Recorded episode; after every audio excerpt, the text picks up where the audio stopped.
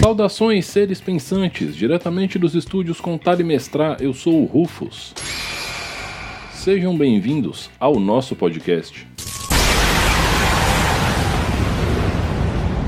O podcast de hoje é um oferecimento dos nossos apoiadores do Catarse e dos nossos parceiros e amigos, a Tribo Arquearia, Hamburgueria Tom Artesanais e o Sebo do Anderson. Pessoal, chegou o mês de outubro e mês de outubro é o mês do Halloween. Esse é o tema do Contar e Mestrar esse mês todo. Então, para começar os podcasts de outubro, eu vou começar falando sobre como introduzir terror na sua aventura.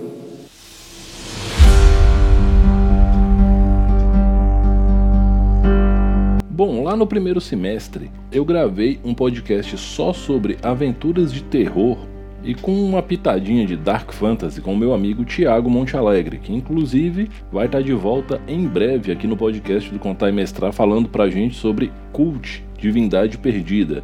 Mas enquanto isso, relembrando, o terror ele é um gênero narrativo normalmente associado à fantasia, ficção ou alguma forma de conto especulativo. O terror ele não ocorre sozinho por si só. Então, isso é um ponto muito importante porque você pode fazer aventuras e campanhas inteiras com temas de terror ou você pode adicionar o terror no momento adequado dentro da sua aventura e é sobre isso que eu vou falar hoje aqui com vocês. Então, falando por tópicos, para começar, antes de você adicionar o terror, é importante a gente lembrar que o terror ele é associado à incerteza. O terror ele é o medo daquilo que você não vê. É o medo que você tem correndo do monstro que você simplesmente não olha para trás. Então, o primeiro ponto é o seguinte: o terror ele pode ser considerado uma escalada de tensão a partir de um suspense. O que que isso significa, né? Por mais que eu possa estar tá parecendo meio detetive do óbvio aqui nesse momento. Dentro da lógica do terror, você primeiro precisa gerar um perigo que não se vê, mas é sentido. Isso é muito importante. Então, se você conseguir trabalhar elementos sensoriais que não sejam visuais, é o ideal. De preferência, sons e cheiros. As descrições de sons e cheiros são fundamentais para que você consiga gerar essa tensão além de pontos relativos, obviamente, a mistérios, a questionamentos, de preferência, de forma que esses questionamentos também levem os seus jogadores a ficar com a pulga atrás da orelha o tempo todo, inclusive questionando a si mesmos e eu digo os jogadores nesse momento porque eles são o centro da tomada de decisão. E aqui vai um disclaimer: sempre que eu falo sobre temas sensíveis, terror, horror, thrillers, etc., eu digo: façam uma sessão zero, trabalhem o acordo da mesa, se necessário, usem o formulário de segurança, porque você precisa, em certos momentos, instigar os seus jogadores mas mesmo assim você precisa respeitar os limites deles. Então você não deve, sob hipótese alguma, utilizar para gerar essa tensão que vai se transformar no terror futuramente alguma coisa que cause gatilhos emocionais negativos nos seus jogadores. Tenha atenção e respeito a isso. Toda vez que um mestre desrespeita essa diretriz, porque eu considero isso tão importante a ponto de ser uma diretriz para mestres de RPG, toda vez que é desrespeitado, a mesa acaba, se não aquela aventura, o grupo como um todo, porque essas situações são muito desagradáveis. Seguindo, a chave aqui para começar esse show de incertezas desconcertantes e perturbadoras, tanto quanto for necessário, é você trabalhar dentro dos limites que seus jogadores combinaram com você, mas em cima das histórias dos personagens deles. Traga elementos dos backgrounds nesse momento. Isso vai ser fundamental para preparar o terreno para o próximo passo. O segundo passo é o momento do medo. Novamente, a gente não está trabalhando com exposição direta ao foco do que causa esse medo. Então, aqui é quando você vai começar a adicionar as coisas mais cavernosas. Pense nesse momento como quando no filme da Annabelle as meninas entram em casa e encontram um papel pergaminho escrito com letra de criança pedindo ajuda para ela e pro Lu. Ou coisas nesse sentido. Seriam as cenas de terror paranormal quando um espelho quebra, os vidros batem, algo se move, talvez um movimento da figura de um quadro, né? A pintura olha para você e sorri. Adicione esses elementos aos poucos, mas de forma concisa. Porém, quanto mestre, aqui vai um pulo do gato. Se você for enquadrado pelo seu jogador, teve tal coisa, você fala, não sei, você quem sabe. Seu papel nesse momento é simplesmente aumentar ainda mais o grau de tensão e dúvida. Se você estiver jogando online ou presencialmente e tiver recursos audiovisuais à sua disposição, principalmente recursos auditivos, use sons. Sons são excelentes para você trazer essa ambiência. Existem várias bibliotecas de sons gratuitos na internet onde você pode encontrar barulho de vidro quebrando, osso partindo. Além disso, os clássicos: choro de criança, choro de mulher, grito, porta batendo, vidro quebrando, barulhos ininteligíveis. Se você tiver acesso a um software de edição de som, você pode gravar sua voz, jogar um monte de efeito em cima para gerar uma fala perturbadora, uma coisa assim. E à medida que você for trazendo isso, você vai instalando cada vez mais desse medo e desse terror dentro da sua aventura. E aqui a gente chega num ponto muito importante que seria o passo 3. Esse é o momento em que você vai escolher entre caminhar para o horror ou se você vai manter o terror e vai dar um pico na tensão. Né? Isso você vai escolher na sua preparação ou talvez você possa mudar essa escolha dependendo de como você sinta que está a sua mesa, os seus jogadores e a imersão deles e tudo mais. Se você for manter no terror, aqui é o momento em que você vai fazer todos os eventos sobrenaturais acontecerem, os sons, aquela coisa toda. E é interessante que essa cena venha junto com a tentativa de resolução do problema. Então, se tem um espírito atormentando uma casa, assombrando uma casa, é o momento de tentar prender esse espírito no objeto e depois exorcizá-lo ou exorcizá-lo diretamente. Se for o caso de um lugar que é assombrado por um demônio, tentar banir esse demônio de volta, ou trazer ele para o plano físico e destruir ele, ou talvez até seus jogadores resolvam fazer um trato com essas entidades, dependendo do tipo de jogo que você está conduzindo. Então, esse é o momento em que você vai trazer tudo isso. Mas lembre-se, esses elementos eles têm que estar atrelados com a resolução do desafio. Então, a gente volta lá no tópico 1 e Aqui a gente está num contexto de suspense de mistério. Pode ser um tanto quanto anticlimático isso acabar num combate, mas pode ser que funcione mas em muitos sistemas não é o ideal. Se você estiver mestrando Call of Tulo ou alguma coisa mais nesse sentido, vai ficar meio meh, sabe? Se você estiver fazendo um Dark Fantasy de D&D, de Pathfinder, de Tormenta, talvez seja bacana fechar isso com o combate. Só que esses elementos precisam interferir no combate, eles precisam interferir na resolução por investigação, na resolução por magia. Eles não podem meramente só estar ali por estar ali, porque senão vai dar a impressão que é só o som de fundo e que não tem importância. Então, faça com que esses elementos nessa cena sejam mais relevantes do que já foram. E se você escolher depois disso realmente trazer o bichão para aparecer, a gente chegou na etapa do horror.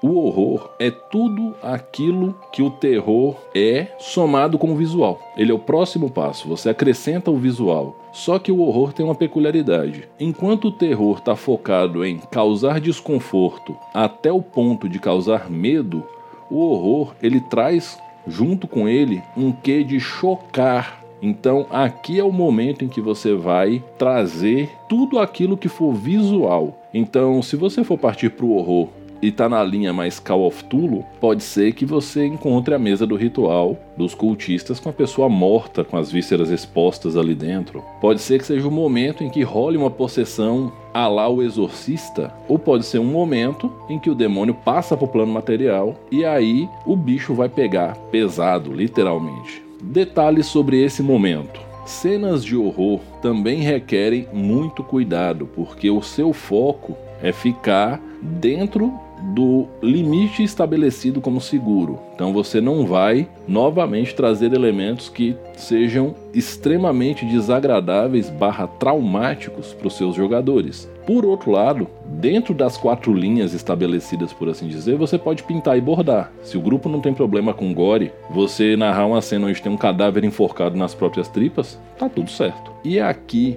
vai a minha dica para jogadores de sistema D20 especificamente. Trabalhem efeitos de medo profundamente. E para esse tipo de mesa, jogadores que ganham alguma feature de classe que os torna imune a medo, como alguns tipos de paladino em certas versões do D&D, como o poder garantido do Tormenta RPG passado, porque eu não sei se ele tá no Tormenta 20, mas deve estar. Tá. Dom da Coragem e coisas nesse sentido, a raça Kender de Dragonlance, esses personagens não vão funcionar aqui dentro, porque o medo é um ponto chave. Ou você pode ajustar essas habilidades e características para um bônus nos testes de medo, ou você pode simplesmente dizer que elas não existem. E aí seus jogadores vão reclamar com você por 5 ou 6 dias, ou talvez mais, mas são coisas, são features que estragam o core do jogo, e é estraga mesmo o termo aqui. Ainda seguindo esse raciocínio de que você está fazendo um Dark Fantasy em cima de um D&D, por exemplo, um combate com uma criatura dessas, de uma entidade sobrenatural, ele tem que vir permeado de terror. O terror e o horror e o medo, ele tem que ser praticamente tão relevante quanto o terreno do combate. Inclusive, ele tem que ser mais impactante do que a regra de terreno acidentado. Então, assim, os jogadores têm que ter ciência que seus personagens ali estão diante de algo tão cabuloso, tão escabroso e tão fora que eles não conseguem nem ter o ímpeto básico de fazer esse combate de uma maneira racional. Então, eles precisam gastar rolagens e etc. Ou talvez resolver de uma forma interpretativa interessante e que o mestre saiba arbitrar isso aqui de uma forma legal, porque lembrando, se você resolve tudo por rolagem de dados, também perde a graça. As rolagens de dados têm que ser motivadas por ações que façam sentido para o seu personagem, não importa se você está jogando D&D, GURPS, PBTA ou seja lá o que for. Então, lembrem disso, essa questão interpretativa é importante. Encerrando esse tópico, não dá para simplesmente lutar aleatoriamente contra um bicho desse. Então, sim, vai ter muita salvaguarda de vontade, sim, vai ter muito teste de vontade, vai ter muita jogada de sanidade e dessas coisas para que você consiga enfrentar isso e para que esse medo seja real.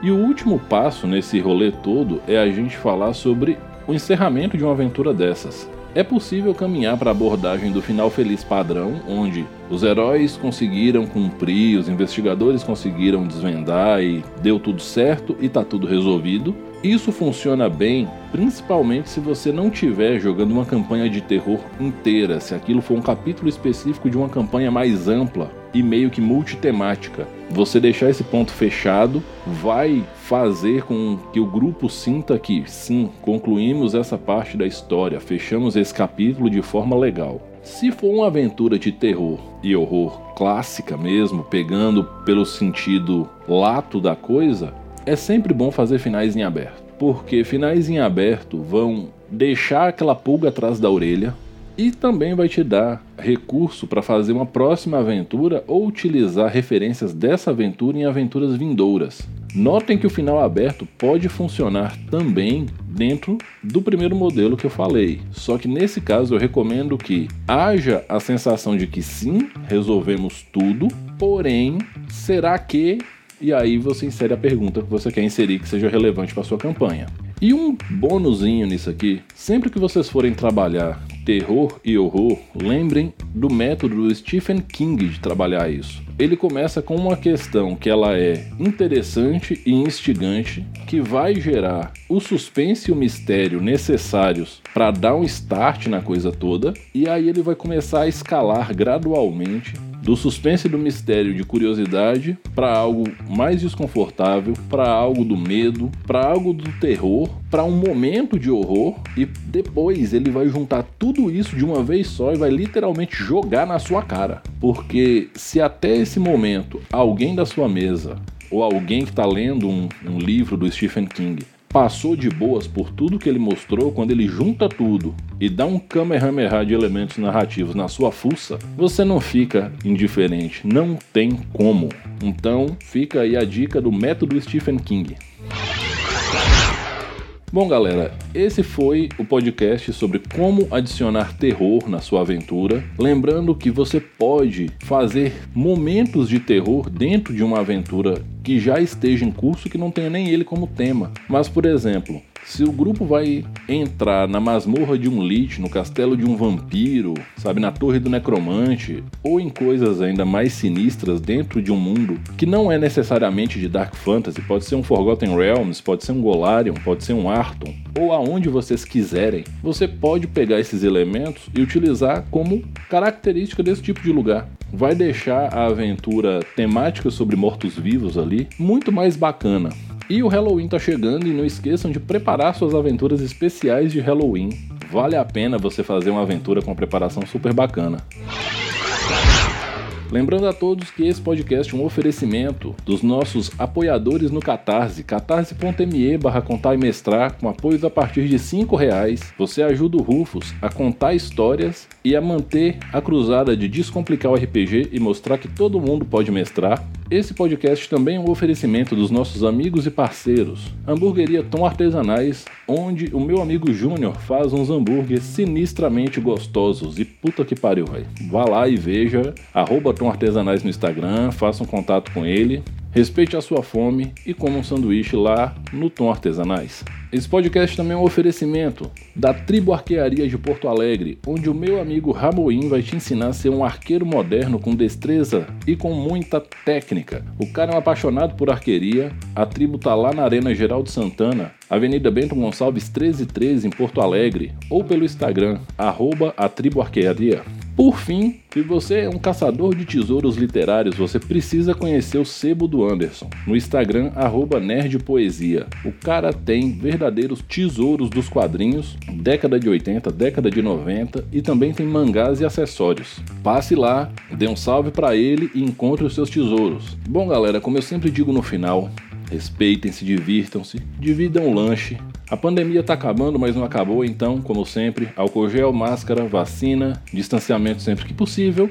Mais uma vez, respeitem-se, divirtam-se. Essa foi a primeira parte do especial de Halloween do Contar e Mestrar. Um abração e até a próxima.